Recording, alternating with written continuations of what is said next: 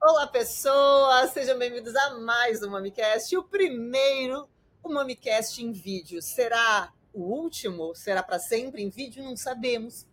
Vamos descobrir. Estamos aqui testando esse negócio. Estou gravando aqui enquanto me olho aqui, não acostumada a gravar essa, esse podcast em vídeo, porque a gente fala muita bobagem, gesticula muita bobagem, né, Vinícius? Mas vamos lá.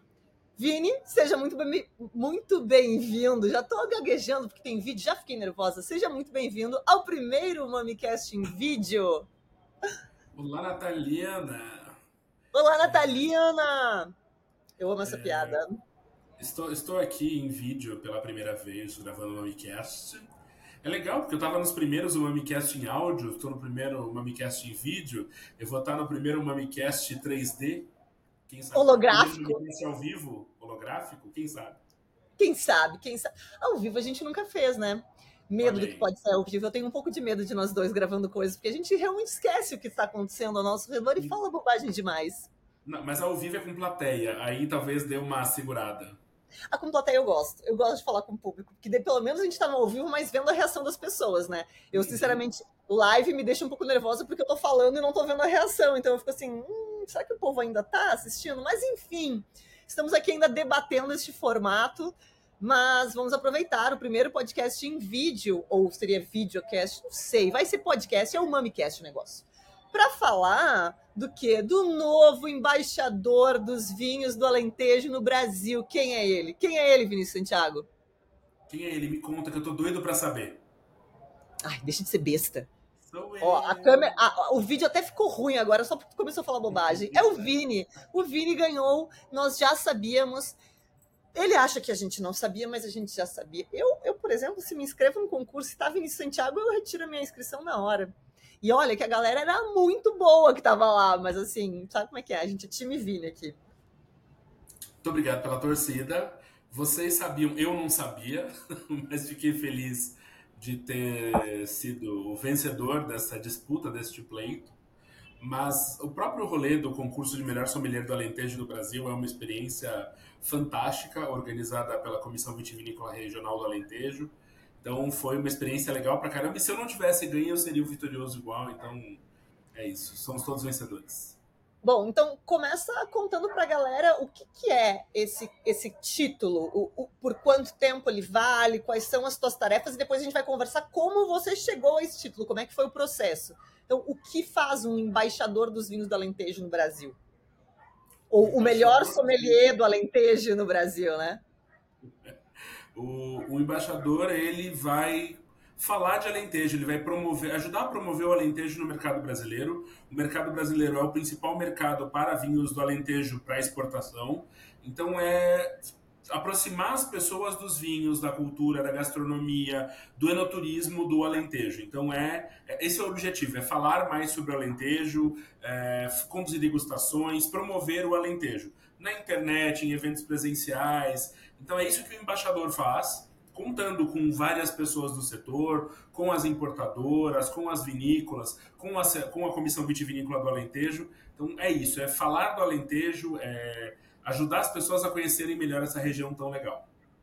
Uma delícia de tarefa, na verdade, né? Porque é uma região que muita gente já conhece e que uh, é muito admirada. As pessoas são apaixonadas pelo Alentejo não só pelos vinhos, mas pelo turismo, pelas belezas naturais. Então, é um trabalho que está mais para uma, uma delícia do que um trabalho, né? Falar de uma coisa gostosa, uma região gostosa e ainda visitar essa região, que é uma delícia. Eu tenho visitado bastante o Alentejo também.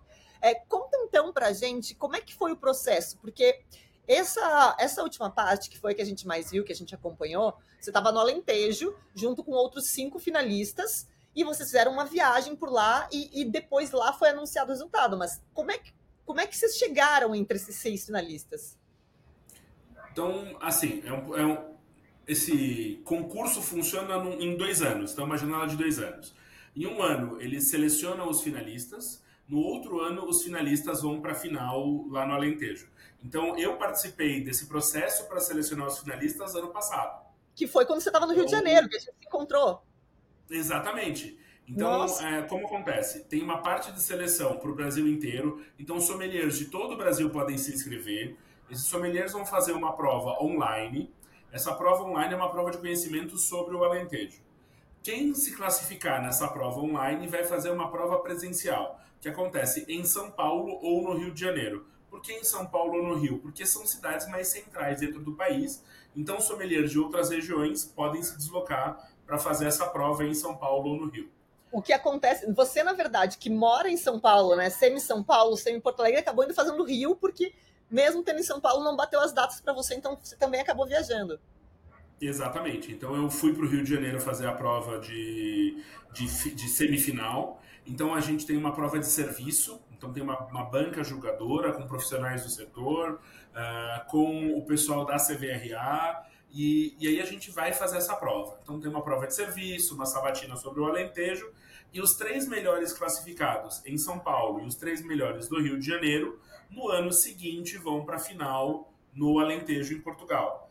Então, ano passado eu fiz a, a, prova da semifinal e acompanhei a final, que quem ganhou foi o Raeli. Uh, e esse ano fui eu com outros cinco, no caso fui eu e mais quatro, porque um não pôde ir na finaleira, teve problemas pessoais. E aí a gente foi, nós somos cinco finalistas para o Alentejo disputar a final. Tem noção, uh, lá na primeira parte, na primeira fase, de quantas pessoas geralmente se inscrevem, ou pelo menos no teu ano se inscreveram para a primeira fase? pelo que eu me lembro, assim, da, da fase de inscrição e tudo mais, uh, na, quando eu participei originalmente, foram perto de 100 pessoas. E esse ano foram mais de 100 pessoas que participaram dessa, desse processo. Um outro ponto importante é que quem é finalista num ano não pode concorrer nas próximas edições. A ideia do, da Comissão dos Vinhos do Alentejo, como afinal leva esses finalistas para Portugal, a ideia é levar mais sommeliers para Portugal para conhecer a região, também para divulgarem a região, sendo vencedores do concurso ou não. E tem alguma exigência é, de critérios para se inscrever? Tem que ter a formação de sommelier? Tem que ter experiência em saúde? Tem algum critério para poder se inscrever, para participar? sommelier, porque o título é para o melhor sommelier do Alentejo no Brasil, então trabalhar como sommelier, mas vale lembrar que no Brasil sommelier é uma atuação e não uma formação, então uhum. então não tem formação específica para ser sommelier e é, tem que trabalhar na área. Mas uhum. não precisa trabalhar num restaurante. Você pode trabalhar num restaurante, numa importadora, numa loja de vinhos. Você pode trabalhar com venda de vinhos para consumidor final ou na distribuição. Você precisa trabalhar com vinhos no mercado brasileiro e ser sommelier. E tem, não tem nenhuma exigência de já tem que trabalhar com alentejo nem nada. Não é uma coisa assim, premiamos quem trabalha com alentejo. Não, não, não é pré-requisito. A ideia é que esses profissionais conheçam o Alentejo melhor e, se não trabalham, passem a trabalhar com o Alentejo. Mas, de novo, quem é o, o melhor sommelier do Alentejo no Brasil, ele não necessariamente vai estar ligado a uma empresa aqui no Brasil que traz vinhos brasileiros. Então, não precisa estar ligado a uma importadora, a uma loja que venda vinhos do Alentejo na verdade, esse profissional vai falar de vinhos do Alentejo que ele trabalhe ou não, porque a ideia é promover o Alentejo e não seus vinhos. Comunicar o Alentejo. Então, na verdade, estão buscando uma pessoa, um profissional da área para se tornar um comunicador. E falando em prova, a primeira prova foi uma prova online, é uma prova de uh, múltipla escolha. É, como é que é? Como é que funciona? Que tipo? Aí vem o meu lado que gosta de fazer prova. Que tipo? Como é que é? Como é que é o nível dessa prova? O que, que cai aí? Cai perguntas sobre as regiões, as regiões e sub-regiões do Alentejo, no caso sub-regiões. Vai cair perguntas sobre as castas do Alentejo, sobre produção, sobre o programa de sustentabilidade, sobre as vinícolas, sobre os vinhos emblemáticos do Alentejo. Então vai cair perguntas de conhecimento geral sobre a região, curiosidade sobre a gastronomia do Alentejo. Então vai cair, mas principalmente sobre os vinhos e a vitivinicultura alentejana. Então vai cair perguntas sobre vinho de Itália, vai cair esse tipo de pergunta. Algumas perguntas são múltipla escolha, algumas perguntas são mais abertas nessa prova de seleção, porque é justamente para separar os candidatos que melhor tenham potencial para representar o Alentejo. Apesar do título ser o melhor sommelier do Alentejo no Brasil, o, a função é de embaixador, eles chamam de embaixador do, dos vinhos do Alentejo no Brasil. Então essa pessoa precisa conhecer o Alentejo com alguma profundidade e falar com propriedade e segurança sobre a região do Alentejo. Bom, do, da primeira fase da prova, né? Você teve a primeira fase online, depois você fez a prova no Rio de Janeiro. Essa prova que foi no Rio de Janeiro, que foi presencial, já tinha prova de serviço e tudo mais. E eu sei que você fez isso de novo lá no Alentejo na final. Era a mesma prova? É semelhante essa parte de serviço que acontece no Brasil e depois da parte acontece no Alentejo? Tem similaridades, então tem a parte de abrir uma garrafa, servir o vinho, a sequência formal de serviço, o atendimento à mesa, isso é similar. O que muda bastante é a parte teórica durante o atendimento, porque atendimento não é só o serviço técnico, mecânico do vinho. Tem a sabatina.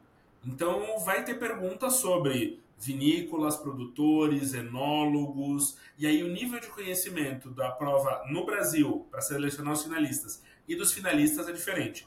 A, a prova final é mais profunda, exige mais conhecimento e exige mais raciocínio, agilidade. Exemplo bom, tá? Na prova final agora, é, uma das perguntas foi: é, fale sobre uma região dos vinhos, de, do mundo de vinhos que você goste, que não seja o Alentejo e não seja em Portugal. E aí cada um dos seus candidatos, à sua vez, escolheu uma região no mundo. A segunda pergunta é: compare essa região com o Alentejo, indicando similaridades e diferenças. Então, não é só conhecer o Alentejo, mas ser capaz de apresentar o Alentejo em diversos contextos. Isso então, é o então que te tira, na verdade, daquilo que você consegue decorar, memorizar e fixar de uma leitura de livro para o raciocínio para quem já pensa em vinho, quando a gente, quem já pensa em outra língua, que é a língua do vinho. E também tem uma outra coisa, né? Essa parte que você falou um pouquinho antes, que lá no Alentejo já envolve conhecimento sobre enólogos, vinícolas, rótulos, ela também já sai do livro. Porque a vivência de saber nome de enólogo, trabalho de enólogo, por onde ele passou, o que ele fez, onde ele está hoje, nome da vinícola, isso envolve vivência. Isso sai do livro. E Exatamente. isso não tem, como, não tem como aprender no livro. Isso aí você tem que estar. Tá mergulhado no assunto realmente. É, então, a prova de seleção dos finalistas, ela tem muito de saber sobre o Alentejo na teoria. Na prova final do, do embaixador, é justamente essa vivência, essa experiência. Vai se perguntar sobre harmonização, mas com harmonização com gastronomia alentejana, porque assim, você mora no Brasil, você pode ler sobre gastronomia alentejana, mas pode não ter provado. Lá a gente passa durante a final provando gastronomia alentejana durante alguns dias, conhecendo pratos, menus, ingredientes, para entender também a cultura do Alentejo. Então é, é isso, é a, a teoria versus a prática. É, também a gente tem que sugerir harmonizações para pratos brasileiros. Por quê? Porque a gente é melhor sommelier do Alentejo no Brasil. Então não adianta só sugerir uh, vinhos alentejanos com pratos alentejanos. É, o que se come no Brasil também pode harmonizar com vinhos do Alentejo. Então, é, é, muito essa capacidade de contextualizar o vinho do Alentejo no mercado em que a gente está, que no caso é o mercado brasileiro. Isso é muito legal, né? É, é, exatamente isso que você falou. Contextualizar, é pensar no vinho, é, é, fazer, construir um raciocínio que vem de fora dos livros, realmente. É, tá, chegamos no Alentejo. Você chegou no Alentejo e você fez um, uma baita viagem antes da prova, né? Porque eu fiquei acompanhando o teu roteiro. Era um roteiro lindo, maravilhoso, vinícola, só vinho maravilhoso, almoços incríveis, jantares incríveis. Aí um belo dia você estava num jantar e eu passo para o próximo story e você já está fazendo prova. Como é que foi isso? É isso? Como é que foi essa virada de chave do tipo, estou curtindo essa viagem, mas a qualquer momento eu entro numa prova de manhã cedo e é a prova valendo? É, é curtir a viagem, mas não é passeio. É um concurso então, o tempo todo, mesmo quando a gente está visitando vinícolas, aprendendo, o foco é técnico, é mais aprofundado do que uma visita turística simples. Então, a gente visitou vinícolas. Nos momentos que a gente não estava visitando vinícolas, nós estávamos tendo jantares e conversas com os produtores.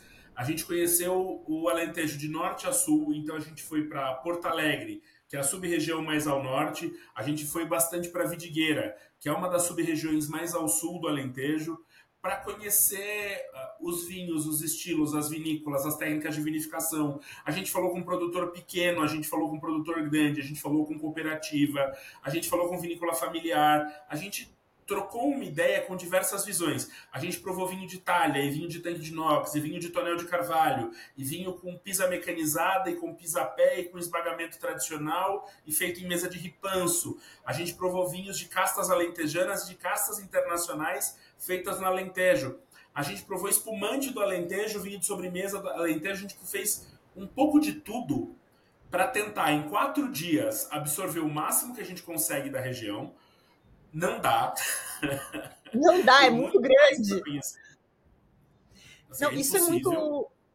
Isso, isso é muito maluco, né? Eu gravei, eh, depois da minha última viagem para o Alentejo, eu gravei um podcast com o Pedro, da Herdade do Rocim. E uma das coisas que eu, que eu falei né, no início, que foi o que puxou o nosso, nossa conversa, que era justamente sobre a diversidade no Alentejo. Porque a gente, óbvio, a gente tenta simplificar tudo na nossa vida para poupar esforço mental, né? A gente já pisca sem pensar, a gente respira sem pensar e a gente tenta fazer outras coisas assim, compartimentando informações. E aí é óbvio, a gente quando começa a estudar vinho, a gente começa a fixar algumas coisas. País tal, uva X é boa. O país X, e aí a gente vai ampliando isso. A gente começa a região tal, é assim. E uma das coisas que a gente conhece do Alentejo, que é generalizada, assim, um conhecimento generalizado. Os vinhos do Alentejo, eles têm... É, são muito mais conhecidos os vinhos tintos do que os brancos, apesar de eu amar os brancos, são muito mais conhecidos. E os vinhos tintos do Alentejo, eles têm uma característica... Quando eu falo isso, eu falo gener, gera, generalmente, generalizando, de vinhos super generosos, não no sentido vinho generoso técnico, mas generosos, vinhos untuosos, vinhos macios, vinhos muito agradáveis, que têm a tendência a terem bastante corpo, bastante álcool. Porém, a gente visita o Alentejo, a gente descobre que o Alentejo, além de ser gigante, porque é a maior região produtora, é muito diferente. Eu, uh, nessa última visita, visitei, eu ainda não visitei Porto Alegre, por exemplo, que é uma região que eu sei que é muito diferente. Mas eu visitei regiões que são, têm mais altitude, que não é o, o padrão do Alentejo. O Alentejo geralmente se pensa em planície, e eu fui para uma área que tinha elevação. Então a gente começa a desbravar o Alentejo e vai descobrindo por que, que eles precisam de um embaixador no Brasil. É uma região que já é conhecida assim, mas tem uma diversidade tão grande que a gente ainda não imagina. A gente pensa em Alentejo, tintos, robustos, macios e gostosos para uma bochecha de porco. E aí a gente vai estudar o Alentejo a fundo e descobre lá região mais fria, região mais quente, região mais alta, região mais baixa, região onde tudo é uva internacional, região onde são só uvas locais que eu nunca tinha ouvido falar. Aí tem o pessoal da talha, tem o pessoal que não é da talha. Aí a gente vai e olha, eu sempre volto para essa região, volta para a parte costeira do Alentejo, que a gente nem lembra que existe costa no Alentejo. Inclusive, eu sempre falo pro Thiago que é o meu maior trauma da Alentejo, eu amo Alentejo, meu maior trauma. Foi a primeira vez que eu visitei Alentejo, a primeira refeição que eu fiz no Alentejo, chegou para mim de entrada uma sopa de cação. Primeiro que eu não entendi nada, que eu não me dei conta que tinha costa, eu pensei, por que estão me servindo cação no Alentejo? Aí eu dei conta. E segundo que era 40 graus na sombra, né? Então eu quase morri com uma sopa. Mas a gente nem lembra que existe costa e que existe vinho costeiro. Então é uma região muito grande, uma região muito diversa, e aí o teu trabalho basicamente é dizer, então, pessoal, sabe isso aqui tudo que vocês conhecem? Tem mais tudo isso aqui durante esse ano. E o Alentejo muitas vezes tem essa imagem de produzir tintos encorpados, potentes, alcoólicos, com um tanino meio rústico e tudo mais. Hoje, quando eu penso no Alentejo, eu penso em frescor e vinhos gastronômicos, vinhos amigos da comida eu não penso tanto em álcool, eu não penso tanto em peso, eu não penso em uh, vinhos super extraídos, não. Eu penso em elegância, frescor e gastronomia. Porque a maior parte dos vinhos do Alentejo hoje está indo nessa direção, está indo nesse sentido, não importa a região. Se você pensar, por exemplo, nos vinhos mais macios do Alentejo, uh, e de forma bem generalista, tá? a gente pegar, por exemplo, os vinhos de Redondo, então, adega de Redondo, Porta da Ravessa, os é um vinhos vinho redondos são muito redondos? Os vinhos de redondo peraí, são Peraí, peraí, eu preciso fazer uma coisa. Vou, vou repetir a pergunta. Os vinhos de redondo são muito redondos? Sim. Eu estava esperando por esse momento para usar este efeito. E isso, isso é curioso. Os vinhos da sub-região de Redondo são redondos. Um do, uma das marcas mais populares no Brasil é Porta da Ravessa. Então, inclusive, vocês receberam esses dias umas garrafas desses vinhos, né? Uma caixa linda de madeira gigante que está guardada aqui vai virar uma mesinha de canto, de tão linda. Então, os vinhos da Porta da Ravessa, que são dos mais macios do Alentejo, são muito, muito, muito frescos. E é uma enóloga super jovem que faz muitos litros de vinho com alta, altíssima qualidade, sabe? todos os anos. É uma cooperativa grande para o Alentejo, se não me engano, é a terceira maior cooperativa do Alentejo. E assim, é responsável por quase 70, 70, 70 e poucos por cento da produção dos vinhos da região de Redondo e vai fazer vinhos super macios, mas muito frescos, muito gastronômicos, muito versáteis. Não é nada pesado, nada extraído, nada cansativo. Isso é legal sobre o Alentejo. Só que aí você vai indo de sub-região para sub-região, você vai pegando os detalhes, você vai pegando as coisas surpreendentes. Então, o clássico alentejano hoje é muito moderno, é muito contemporâneo, é muito fresco, é muito gastronômico. Só que o alentejo não fica só no clássico, mas ele vai flertando com vários outros pontos. Então, o alentejo vai fazer espumantes, é, a gente provou na verdade das servas, um espumante de método tradicional de castelão. Você pensa em castelão, você não pensa em espumante. Muito mais de método clássico. Era um espumante super fresco, uh, com uma acidez muito, muito gostosa, uma tensão boa, textura na boca, volume de boca, um baita espumante de castelão. A gente provou da Reynolds um fortificado de Alicante Boucher, com muito velho, um vinho com 15 anos, mais de 15 anos de evolução, com, com taninos super finos, doçura equilibrada, macidez gostosa, aquelas notas resinosas, evoluídas da Alicante Boucher, mas muito bem trabalhado, super elegante como vinho de sobremesa. O, o ale... vinho de Itália, então, nem se fala. A gente provou coisas de Itália impressionantes, e o vinho de Itália, além de ser um resgate histórico, a gente tem desde da galera que faz é, coisas super tradicionais, como a, a 26 talhas, por exemplo, tá? a Mestre Daniel, que vai fazer vinho de talha tradicional, clássico, bem by the book. E a gente José de Souza, por exemplo. José de Souza que Exatamente. só faz em talha. É, é, essa galera que vai trabalhar talha do jeito tradicional, e você tem Rossim, com Pedro Ribeiro, que vai trabalhar vinho de talha, ou, aliás, vinho feito em talha no Rossim, mas que não segue necessariamente a norma do vinho de talha. Então você tem vinho que amadurece em ânfora, mas não fermenta em talha. Você tem vinho que fermenta em talha, mas não amadurece tempo suficiente para ser toque alentejo talha. Mas aí vem o ponto. Mesmo o Pedro Ribeiro brincando com essas coisas no Rossim, uh, e tendo um dos vinhos brancos mais gostosos que eu provei no Alentejo, que é o Fresh from Amphora, o branco Fresh from Amphora é da linha dos Nat Cool. Assim, ó, 10 de 10, refrescante. É, é o vinho pro verão Genial. brasileiro. É genial esse vinho. Eu sou apaixonada por ele. Eu tô com o tinto aqui que eu trouxe ainda, que a gente ganhou lá dele, não abri. Uhum. E o branco. Eu acho. Você falou uma coisa um pouquinho atrás, eu, eu até vou voltar para não me perder nesse raciocínio. É, você estava falando sobre os vinhos super macios, mas com tensão. Porque a gente tem uh, uma, uma coisa que vem automática. A gente pensou em macieza, a gente automaticamente pensa em robusto e alcoólico. E o vinho macio, ele pode ter tensão, ele pode ser fresco. E isso é muito importante a gente diferenciar. Porque os vinhos do Alentejo, no geral, eles continuam sendo muito macios. Apesar uhum. de não serem mais vinhos quentes demais, eles já são frescos. Então, é, é bom separar esses dois lados. Dá para ter o vinho fresco e mais agradável para esse clima que a gente está vivendo nesse momento do Brasil, ainda assim com maciez, né? Sim, e, e, por exemplo, a gente. E aí eu vou puxar a brasa para minha sardinha. A gente está trazendo do Pedro Ribeiro uma linha que é um projeto dele que é o Bojador. Então a gente na firma está trazendo o Bojador para o Brasil, daqui a pouco vocês vão encontrar por aí, e ele faz dois vinhos de talha tradicionais. Então, e isso também é um ponto legal no Alentejo, você tem. Enquanto você tem projetos bem clássicos de família, então você tem Molchão, que é bem tradicional, Herdade das Servas, que é bem clássico. Você tem uma série de vinícolas que tem uma história bem de, de, família, por gerações, por décadas, pessoal que passou por aperto durante uh, o regime militar em Portugal uh, e depois recuperaram suas terras. Essa história é muito rica, essa história moderna do Alentejo, além da história antiga. Você tem enólogos com seus projetos pessoais.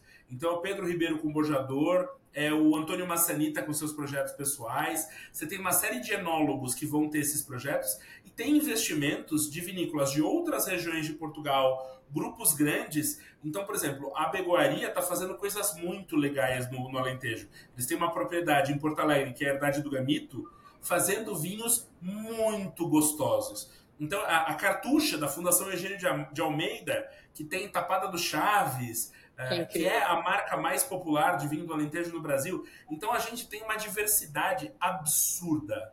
Alentejo é sobre diversidade. Isso é muito legal. Aliás, esses dias eu precisei gravar um episódio, um episódio não, um vídeo para o Instagram. E eu queria, eu abri um vinho de sobremesa, eu abri um late harvest, que eu, que eu queria mostrar no vídeo as lágrimas do vinho, a perna, as pernas do vinho. E para pegar, eu queria um vinho bem viscoso para conseguir pegar no vídeo abri um vinho de colheita tardia, do Alentejo. O vinho era tão leve, tão fresco, que eu não consegui pegar nada, nada na câmera. Eu tive que abrir um outro vinho, eu abri um porto para conseguir fazer isso, porque esse colheita tardia, ele, mesmo sendo colheita tardia, tinha um frescor absurdo, uma leveza incrível. Era um da Ravasqueira, eu acho que você provou aqui em casa também, Sim. eu já tinha provado. Aquele vinho é uma delícia e é um vinho de colheita tardia fresco. Quando a gente pensa em Alentejo, na, de forma geral, não é o que vem na nossa cabeça, mas quando a gente vai provar, é o que está vindo na nossa taça, né? E isso que é muito legal. O mais legal desse vinho da Ravasqueira é que eles escolhem a uva mais tarde, a Viognier, eles congelam a uva, então é um vinho de late harvest com congelamento, uh, então tipo um iced wine de Viognier, que é aromático, é perfumado, mas é muito delicado e leve. Delicadíssimo e leve. Exato. É, é, é, e é isso, assim, ele é rico, ele é perfumado, também mostra o potencial de outras castas. Exemplo muito bom. Um é a Alicante Boucher, que é uma casta francesa, mas que ela se adaptou maravilhosamente bem ao Alentejo, tanto que ela não é uma casta autóctone, ela não é natural do Alentejo, mas ela é uma casta tradicional do Alentejo. Inclusive o Alentejo Boucher... é a região que mais do mundo que mais planta Alicante Boucher, mais do que na França. Não, exato. É a referência do mundo para Alicante Boucher é o Alentejo. Outra casta que está vindo nessa mesma pegada é a Petit Verdot. Petit Verdot dá um trabalho enorme em vários outros lugares do mundo. Em Bordeaux, que é a região onde ela é uma das seis clássicas do corte bordalês, a Petit Verdot ela vai entrar 5%, 3%, 7% no blend para dar o nervo. Os vinhos do Alentejo de Petit Verdot, eles não são nervo, eles são corpo, eles são completos, muito elegantes, muito bem feitos. E esse potencial do Alentejo de amadurecer uvas mais tardias, de criar vinhos com elegância e principalmente de trabalhar o blend, o corte, o lote, essa excelência no blend do Alentejo é você pegar a Anton Vaz, que vai ser mais tropical, e misturar com a Arinto, que vai dar nota mais cítrica, e você puxar roupeiro, síria, para dar mais complexidade e elegância num branco. E, e, aí você vai e coloca alvarinho, que está ficando popular no Alentejo. Nos tintos, você mete uma turiga nacional para dar um ziriguidum ali num vinho regional alentejano. Isso é muito legal. Isso é muito legal. E eu acho muito legal é, sobre essa questão dos blends, porque e ainda falando do consumidor geral, o consumidor que não é o conhecedor, que quer que só quer comprar o vinho e abrir. É, eu publiquei um vídeo uh, uns, um tempo atrás sobre razões para se fazer um blend. E algumas pessoas é, responderam coisas tipo, ah, eu não gosto de blend, eu não gosto de blend. Claro, geralmente é uma coisa assim, quando a gente não, não ainda não está muito aprofundado, a gente provou uma coisa que não gostou, não gosta daquilo para sempre. Muitas pessoas responderam: não gosto de blend, só bebo blends do Alentejo. Então, mesmo dentro de um público que ainda não, não entende 100%, esse público já tem na cabeça. Blends do Alentejo são maravilhosos. Então, é, é uma coisa muito curiosa, né, de ver como o Alentejo ele é uma, uma zona de segurança para o consumidor que não tem um conhecimento profundo, mas que não quer errar na hora de comprar. É uma zona de conforto para esse consumidor que ele sabe que ele pode esperar sempre boas coisas em diversas faixas de preço dos blends alentejanos, que são sempre muito equilibrados, é, tem sempre um balanço muito legal, né? E essa, é, e, e essa é uma característica muito legal, apesar de termos visto muito vinho varietal saindo agora também, né? Tem algumas Sim. explorações rolando no Alentejo de varietais. O que, que tu viu por lá dessa vez? O que, que eu vi? Muito resgate das castas tradicionais alentejanas. Então, o pessoal resgatando tinta miúda, por exemplo, fazendo alguns trincadeira varietais muito legais. Inclusive, uma das perguntas, que não da prova, mas que rolou durante a viagem e durante uma live que a gente fez, foi que uva do Alentejo você seria? E eu seria a trincadeira. Porque eu sei que na, na, vida real tu é a Nebbiolo, né? Sempre foi nas brincadeiras essa. Sim, mas pensando no Alentejo, seria trincadeira, porque a trincadeira não é fácil é, se, se é colhida cedo, cedo demais, dá um aroma muito vegetal, mas ela dá acidez para o blend. Então, é, é, é só ácido. Mas. é, é, não é para todo mundo. Mas, mas a brincadeira é: mesmo essas castas tradicionais, o pessoal está fazendo alguns exercícios varietais, mas boa parte das vinícolas vai ter o seu ícone tendo algum blend. Algum, algumas têm o seu ícone varietal, mas a maior parte dos ícones é o blend. O Peramanca é um blend tradicional do Alentejo, é aragonês com trincadeira, sabe? Uh, então a gente tem resgate das uvas brancas, Perrum, sabe? Uh, Antão Vaz varietal. Então estão testando essas coisas e também estão fazendo testes com algumas caças internacionais. Sauvignon Blanc, Viognier, Estou fazendo rabo de ovelha, é uma casta que está aparecendo cada vez mais nos vinhos do Alentejo. Então tem essas brincadeiras acontecendo. Mas de maneira geral, a essência do Alentejo é o blend, mas é a, é a coisa do eu faço varietal muito bem, eu faço o blend muito bem, eu tenho expressões diferentes e a, as vinícolas se expressam de maneira diferente.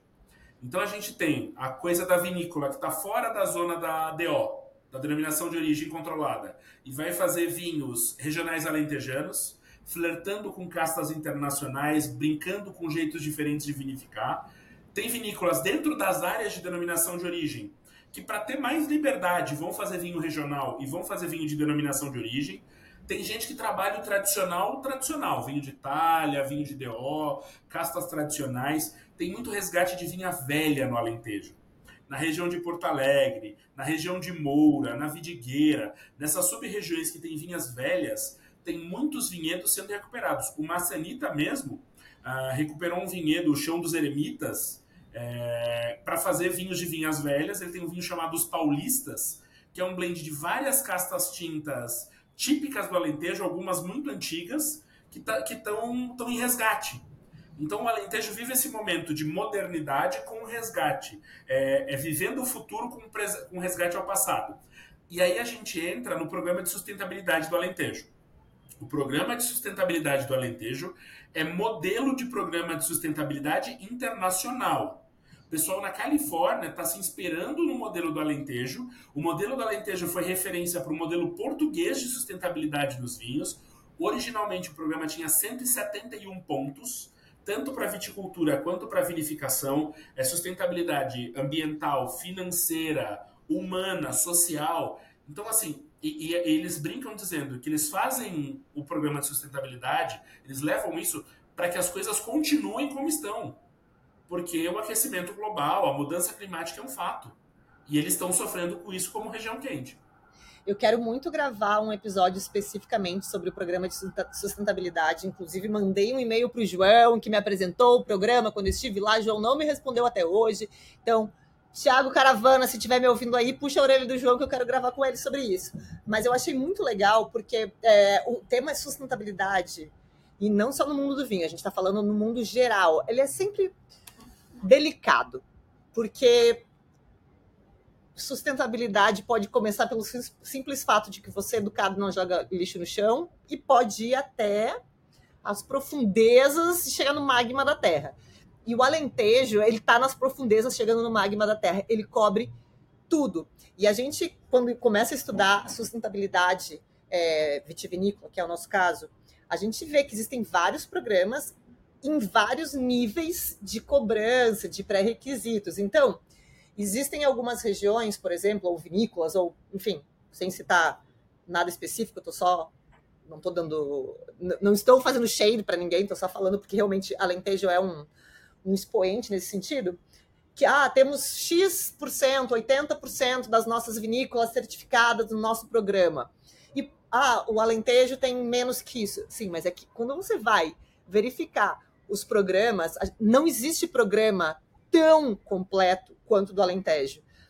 As, a, a, até o próprio programa de Portugal, ele segue uma porcentagem pequena dos requisitos que existem dentro. Ele serve de base, mas ele não chega não chega, não sei, não, não vou dizer porcentagem, mas ele não, não chega nem à metade ali da, da, dos pré-requisitos que existem para estar no programa de sustentabilidade do Alentejo.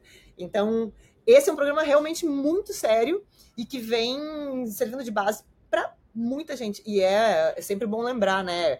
É, para aderir a esses programas, obviamente as vinícolas fazem um investimento muito grande, porque muitas práticas exigem investimento financeiro. Então, algumas vinícolas não conseguem ainda fazer tudo de uma vez, porque tem tamanhos diferentes, né, questões financeiras diferentes. Mas é muito legal que a região inteira se tornou um, um ícone, né, nesse sentido. É difícil você conversar com algum produtor e perguntar ah, o que, que você faz aí para sustentabilidade. E ele não ter uma lista imensa, muito maior do que a gente pensou.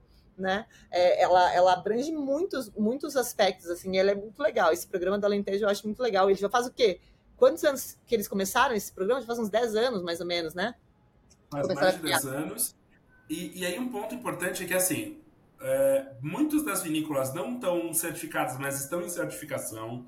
Uhum. Muitos viticultores e enólogos falando de viticultura regenerativa.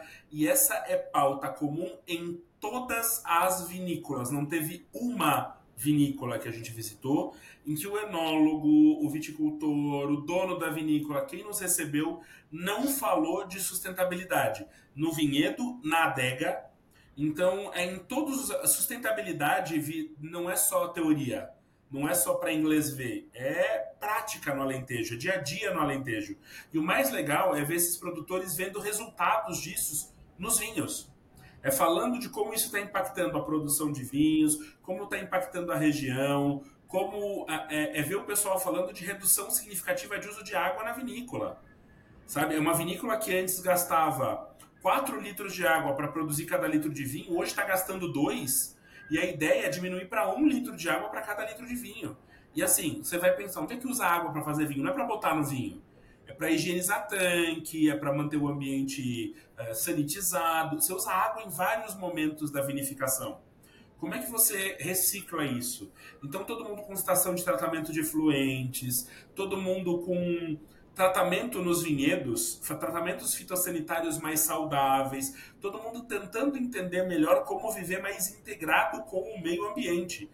Isso porque o Alentejo tem um, um ambiente muito diverso e com marcadores muito específicos. Como é que você usa o porco preto? Como é que você usa o borrego, a ovelha? Como é que você integra isso dentro da sua propriedade vitivinícola para na hora de pensar vinho, fazer vinho, entender vinho.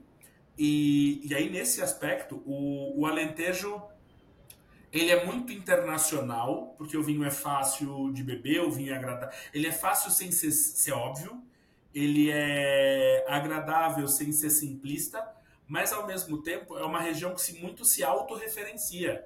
Ela é muito voltada para se entender, para valorizar sua cultura, para ser típica de lá. A adega de Borba, com seus rótulos de cortiça, por exemplo, é um, é, é, um, é um caso clássico, porque o Alentejo é uma das maiores regiões produtoras de cortiça do mundo. É, o Trinca Bolotas, que vai ter no rótulo um porco preto alentejano. Então a gente tem essa, essa região bastante autorreferenciada, sabe? E eu acho, uma coisa que eu achei muito legal, até, tu até mencionou, é estão numa fase de viticultura regenerativa. Isso é um ponto muito importante, acho que a gente até pode fazer um podcast especial sobre isso em algum momento, porque quando a gente fala de eu, eu odeio falar sustentabilidade, porque eu não tenho dicção para ela. Sustentabilidade, a gente, quando ouve falar, é muito comum a gente ouvir essa palavra atrelada a não poluir o meio ambiente, não reciclar o básico. Mas a gente já já está num momento no planeta Terra, caso não estejam sabendo aí, que só parar de estragar não serve, né? A gente está no momento de regenerar. É, inclusive tem a pesquisa, né? Esse ano a gente esgotou 100% as reservas e a gente está tá em negativo agora. É, e no Alentejo a gente começa a ver isso com bastante profundidade, porque e tudo bem, não é uma iniciativa apenas da região e, do, e de cada produtor, existe incentivo financeiro também governamental da União Europeia para fazer essa regeneração de campo, né? Mas o legal é que quando a gente anda nessas, nesses lugares que já tem aqueles corredores biológicos já regenerados, o produtor já consegue nos mostrar de fato o que, que mudou ah, esse corredor biológico aqui trouxe uma espécie aqui que agora virou predadora daquilo que estava prejudicando meu vinhedo, então já me diminuiu a necessidade de fazer qualquer coisa lá, porque naturalmente está se resolvendo. Então não é só, ah, deixei, minha, deixei esse matinho crescer aqui. Não, eu estou vendo que deixar o matinho crescer está me fazendo economizar, está me fazendo uh, ter um vinhedo muito mais saudável e, e, e, e eles estão vendo o resultado prático financeiro dessa regeneração. E um outro ponto muito importante de sustentabilidade que eu vejo muito mais no Alentejo do que em qualquer outra região é o peso da garrafa. O peso da garrafa. Você chega, pelo menos nas vinícolas que eu visitei, esse, esse é um tema que foi trazido por muitos produtores diminuímos para 400 gramas de cada garrafa. Estamos diminuindo mais um pouco. Estamos. No... Porque... E eu já ouvi em outras regiões, ah, a gente está diminuindo o peso das nossas garrafas em 100 gramas. Ah, é? E quanto elas eram? Ah, ela era 800 gramas, agora está 700.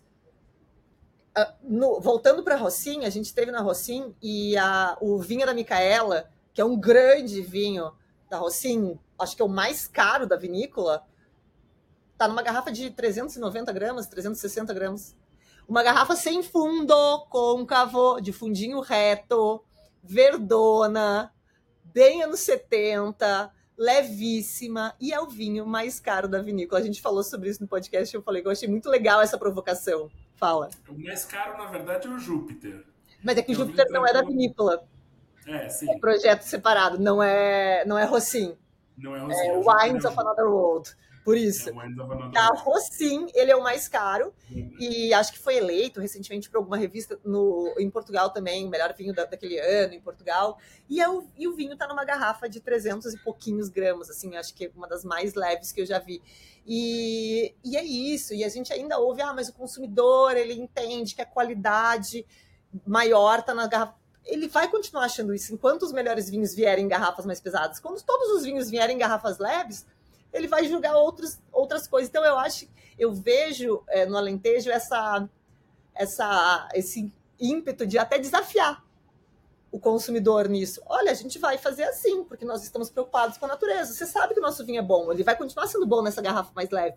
E eu acho que isso é legal. Não é só esperar que o consumidor faça algo e queira exigir, e que, e que o consumidor exija uma garrafa mais leve isso, isso, isso, tem que partir também da região, das vinícolas, e, e, no Alentejo a gente vê isso como um todo, né?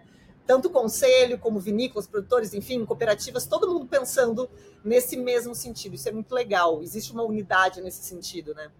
É, parte do discurso que a gente escutou lá foi: a gente causou impacto no clima, a gente cagou o rolê, é, a gente está enchendo o vinhedo de pesticida, muito input no vinhedo, a gente está gastando muito com isso e sobra pouco para remunerar as pessoas. Como a gente reverte isso? O solo é o maior patrimônio, mais do que o vinhedo. Sabe? É, os vinhos estão perdendo identidade porque a microbiota do solo está morrendo. Como porque é gente... a viticultura é uma monocultura e a gente esquece disso. Não tem nem rotatividade, não é uma, uma monocultura de rotatividade, é uma monocultura fixa. Um vinhedo de 100 anos está há 100 anos produzindo a mesma coisa. Isso empobrece o solo. Então, a forma de cultivo, deixar essa, essa fauna e flora mais rica, tudo isso ajuda a enriquecer mais esse solo, né? E, e, é um ponto importante, é uma monocultura hoje, porque no passado o pessoal plantava uh, sobreiro, oliveira e uh, vinhedo, videira, na mesma área e intercalando. Isso traz diversidade biológica para o vinhedo. Também a coisa de plantar várias castas juntas no mesmo vinhedo, isso também traz diversidade biológica e traz proteção biológica para o vinhedo. E aí é o pessoal usando manejo com plantas de cobertura, usando itens naturais como extrato de lã de ovelha ou melaço de cana para trabalhar essas essas plantas de cobertura depois do corte, sabe? É pessoal convertendo a produção para orgânica ou deixando de usar pesticida. É, essa recuperação da microbiota do solo, painel fotovoltaico, isso está cada vez mais comum. Reciclagem de água dentro da vinícola para irrigar as videiras. Tudo isso é usado e tudo isso é, reforça esse compromisso com o meio ambiente que o Alentejo está fazendo de forma ampla e diversa. Então, assim, nesse sentido, o Alentejo é, é, é assim, é, é um dos lugares mais fantásticos e mais inspiradores do mundo. E muito legal, é um, é lugar muito gostoso de estudar, né? Porque tem, tem, tem tantos temas dentro do Alentejo para estudar. Inclusive, é exatamente por isso que eu vou dizer que para a gente não se alongar, porque tem tanta coisa específica. Quando eu anunciei é, o teu título, porque eu preciso contar aqui, gente. Eu anunciei antes de Vinhos do Alentejo, porque eu tava ali chegou. Apareceu uma notificação: Vinhos do Alentejo está ao vivo. Eu disse: ao vivo? Peraí, que eu vou espiar o que é isso, porque eu acho que é a premiação. Não consegui ouvir nada, tava travando tudo. De repente eu vejo tá o Vini lá na frente sendo abraçado. Eu disse: Vini é campeão. Dei um print, mandei mensagem pro Domingos que estava lá com vocês e disse: Domingos, pelo amor de Deus, tira uma foto do Vini com o prêmio. Ele me mandou a foto e eu publiquei a foto desesperado que eu precisava fazer essa foto do Vini. É... E na hora as pessoas começaram: eu quero podcasts, eu quero sobre as regiões, eu quero sobre as sub-regiões, eu quero sobre esse tema, eu quero sobre aquele tema. E realmente Alentejo. Alentejo não é uma região para um episódio. Alentejo é uma região para muitos episódios, depende do tema. Então, vamos aproveitar esse aqui, que é uma introdução ao podcast. E o Thiago acabou de aparecer na minha frente com uma jarra de caipirinha. Isso é uma jarra de caipirinha. Então, isso é um copo medidor com caipirinha. Essa é a vantagem do podcast em vídeo, né? Vocês podem ver o que acontece em off aqui. Mas dizia eu que é um, é um tema muito amplo. Então vamos aproveitar que temos um embaixador que está aí cheio de coisa para falar, que tem esse serviço, essa missão esse ano, né, de 2024, de espalhar a palavra do Alentejo, de mostrar toda essa diversidade que ele viu lá.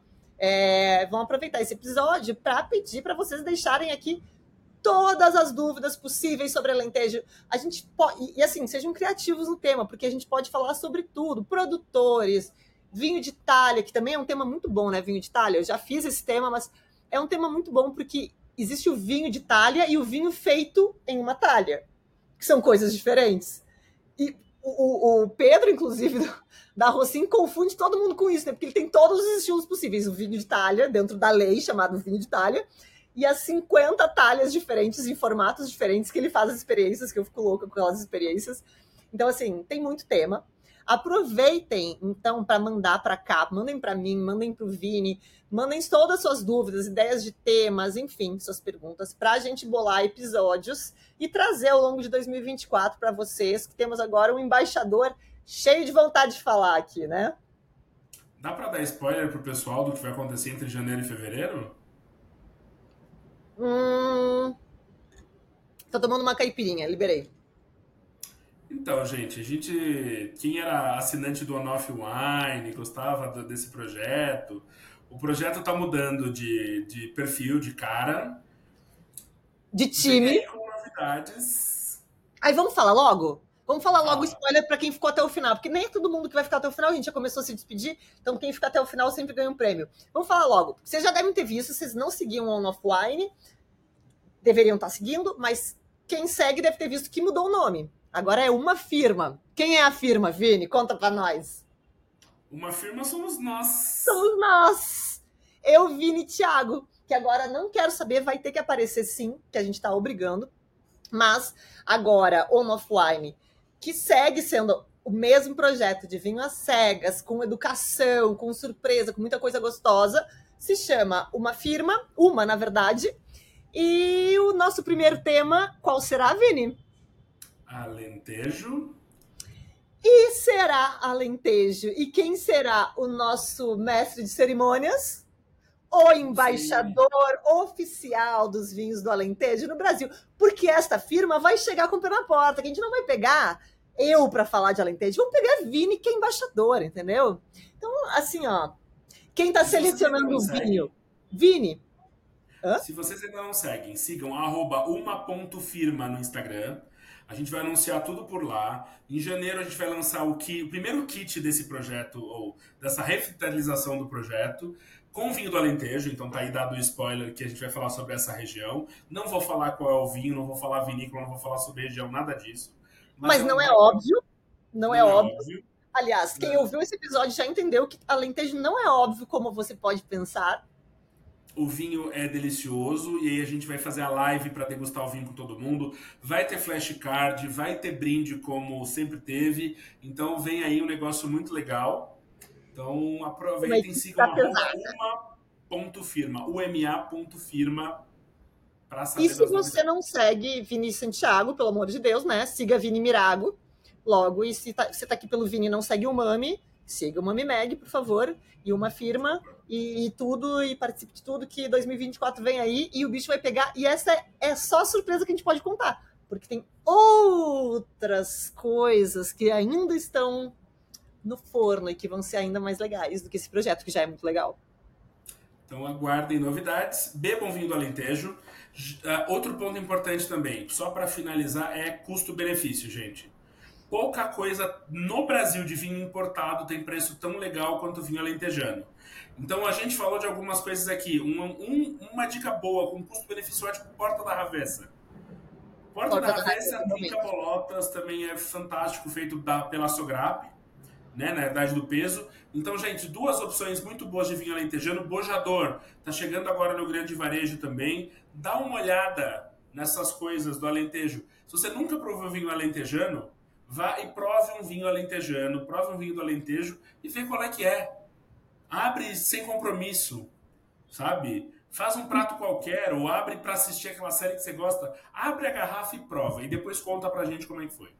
E para quem já é um conhecer de vinho do Alentejo, vamos provar coisas diferentes que a gente não imagina do Alentejo. Por exemplo, vamos procurar espumante, vamos procurar vinho de sobremesa, vamos procurar essas coisas que a gente não está habituado a pensar quando a gente pensa em Alentejo, que tem tanta coisa surpreendente, que é, é uma festa, né? É uma festa para quem gosta de vinho. Bom, pessoal, ficamos por aqui com o nosso primeiro episódio do Umamicast em vídeo. Não sei como isso vai ficar, Estamos aqui fazendo ao vivo. Eu estou aqui de DJ, botando barulhinho de. Barulhinho de. Como é é o nome disso? Ó. Como é que é o nome disso? Drum. É, bateria, bateria, ó. Tem risadas. Essa é a parte que eu mais gostei de gravar nesse programa que estamos gravando. Mas tudo bem. Espero que tenham gostado, minha gente. É, nos vemos na próxima sexta-feira. Não esqueçam, sigam uma ponto firma. Prepare-se que janeiro vem com tudo. E, na verdade, o quê? Duas semanas já é janeiro também, né? Tá aí. Exato. Daqui a pouco já é janeiro. Aguardem novidades. Cuidem-se, comportem-se e bebam vinho do Alentejo.